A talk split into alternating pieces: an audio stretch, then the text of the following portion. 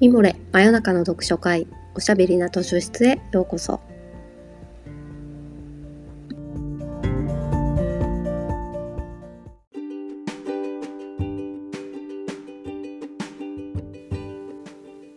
こんばんは。講談社ウェブマガジンミモレ編集部のバタヤンこと川端です。おしゃべりな図書室では水曜日の夜にほっとできて明日が楽しみになるをテーマに皆様からのお便りをもとにおすすめの本や漫画、紙フレーズをご紹介します。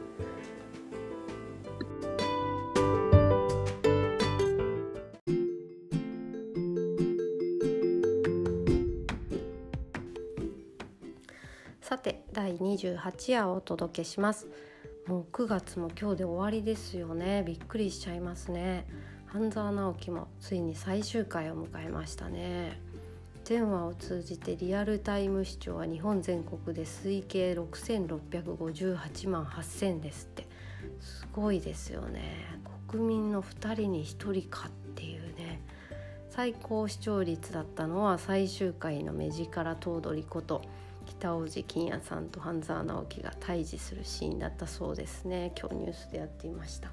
見ても見なくてもこんなにみんなが話題にするドラマも久しぶりですよね。ソーシャルディスタンス時代のありえない近さの顔芸っていうか濃厚な顔芸にちょっと放心状態になった後はどんな小説も薄味に思えてしまいそうですがそう先日池井戸さんにインタビューさせていただいてミモレにも掲載されているんですが出たばかりの新刊「半沢直樹アルルカンと道化師」はドラマでやっていた半沢直樹より少し若い頃に戻る話なんですよ。シリーズを重ねて半沢直樹も年齢を重ねて扱う額も相手にする企業もどんどん大きくなっていたわけなんですがもうちょっと若い時の「個人商店とか小規模な貸付の物語に戻ると額の大きい話のダイナミズムもありますけれども額がそれほど大きくないけどその貸付がないと潰れちゃうみたいな世界のねまた物語もあって今回は美術の世界がテーマなんですが半沢直樹のこの人情味の部分が色濃く出ていて面白い作品でした。是非こちらも読んでみてください。そんなわけで今日ご紹介するのは半沢ロスの人にもそうじゃない人にも次は何を読んだらいいかなっていう話です。今日はお便りじゃないんですけどうん今あんまり重くなくて難しくなくて気軽に読み始められてスッと入り込めて最後は正義は活的なカタルシスがある小説が読みたいなということで今日の勝手に貸し出しカードは柚木優子さんの短編集「合理的にありえない」をご紹介したいと思います。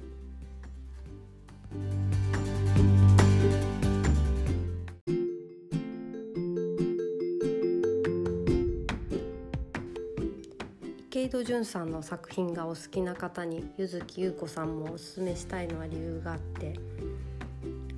こう会社の組織だったりとか社会の不条理と戦う個人個人と組織の葛藤みたいなものを描いている作品だったり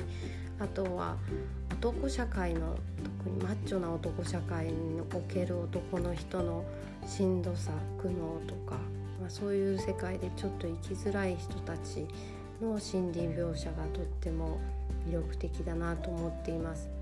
柚木優子さんといえば一番有名なのは「古老の地」ですかね。映画にもなりましたが広島の暴力団と警察の世界を描いたいわゆるヤクザものですけれどもそれ以外にも元警察官の敏腕弁護士坂田貞人が活躍する坂田シリーズの「刑事の本会」などのシリーズも人気ですしあとは定年後の警察官が主人公の自由なんかも私はすごく好きですね。そのヤクザとか警察官とかすごいどっぷりとした男社会を描いてエンタメに仕上げる女の作家さんでなかなか他に似たタイプの人がいないんじゃないかなっていうぐらいですね。あんま今あんまり女性作家とか女流作家とか言わない方がいいのかな。女性監督とかね。女優と言わずに俳優で統一しようとか、まあ、そんな流れもありますけれども。とはいえ、まあ、女性の書き手さんでこういったジャンルで割と唯一無二な人になりつつあるんじゃないかなと思っています。単にハードボイルドっていうだけではなくてこう社会的弱者だったり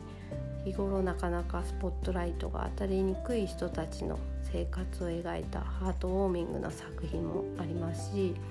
まあ、あとは柚月さんが描くおじさんが魅力的なんですよね。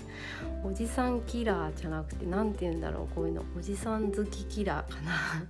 映像化されやすいのもそういうとこもあるんじゃないかなって思います。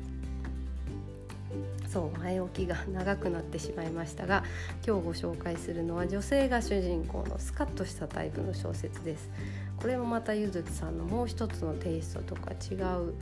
魅力だと思っています。元弁護士の上鶴涼子が主人公の新シリーズ。新シリーズって言っちゃったけどまだシリーズにはなっていないんですけどきっとなると思っています。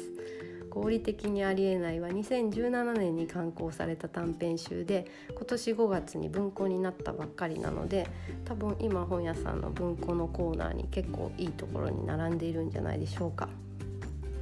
この作品の魅力について後半でまたご紹介したいと思います。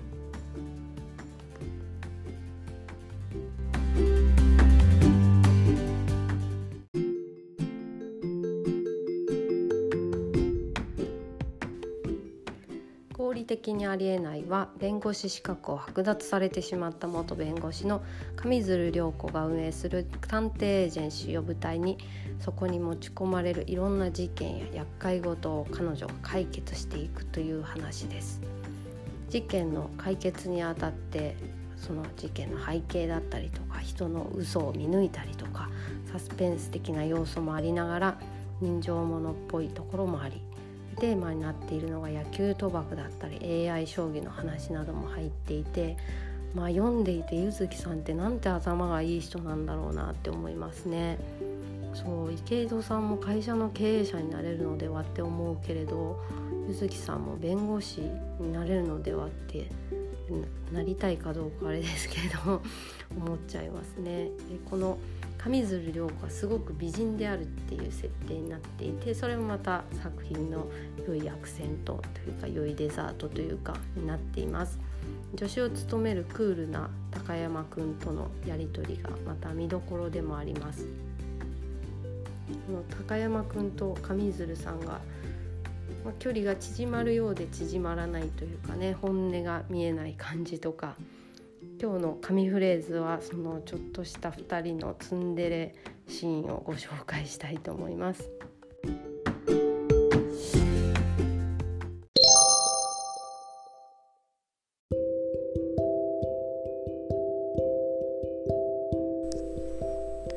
やっぱり朝はこれに限るわ。高山は入れ方が上手ね。良子や事務所を訪れる客に飲み物を用意するのは高山の役目だった。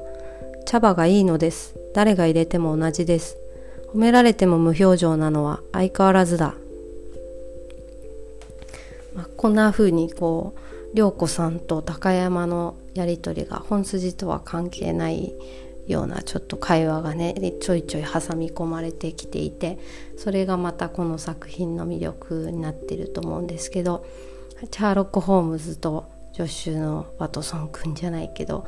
こうボスと助手のやり取りもえて ありますよね。そうこのドラマがあドラマじゃなくて小説がドラマになったらいやきっとなると思ってるんですけど上鶴涼子は誰がいいかな？高山くんは誰かな？ジャニーズだったら今だと誰かな？みたいに ずっと考えてたんですけどいやこれ読んだ人絶対みんな考えたと思う。美人でクールで知的で多分低めの声でちょっと意地悪時々言ったりするの誰がぴったりだろうって。で竹内優子さんしか思いつかないなって読みながら思ってたんですよね。つい先週のお風呂の中で。でそうやって一回思っちゃうともう中のセリフが全部竹内さんの声で脳内再生されて涼子のセリフがね。だからまあとってもびっくりしたしショックすぎて今も呆然としているんですけれども。でもこの本が竹内さんのことを思い浮かべるというか、まあ、勝手な想像だけど セリフを言ってくれる時間を私に引き寄せてくれたんだなって思いました。なんか喋ってると泣いてしまいそうなぐらいだけど、まあ、ちょっとしんみりしてしまいましたが是非皆さんもちょっと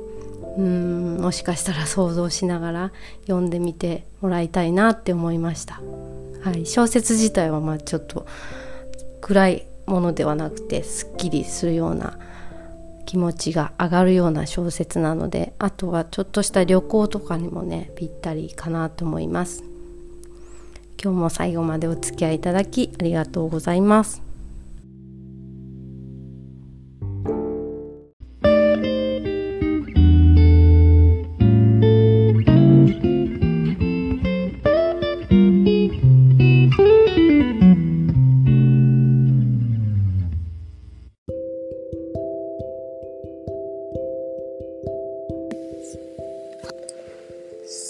そろそろお時間になってしまいました。真夜中の読書会おしゃべりなと出出はこんな感じで皆さんからのお便りを元にしながらいろいろなテーマでお話ししたり本を紹介したりしています。ミモレのサイトからお便り募集しているのでぜひご投稿ください。また来週水曜日の夜にお会いしましょう。おやすみなさい。おやすみ。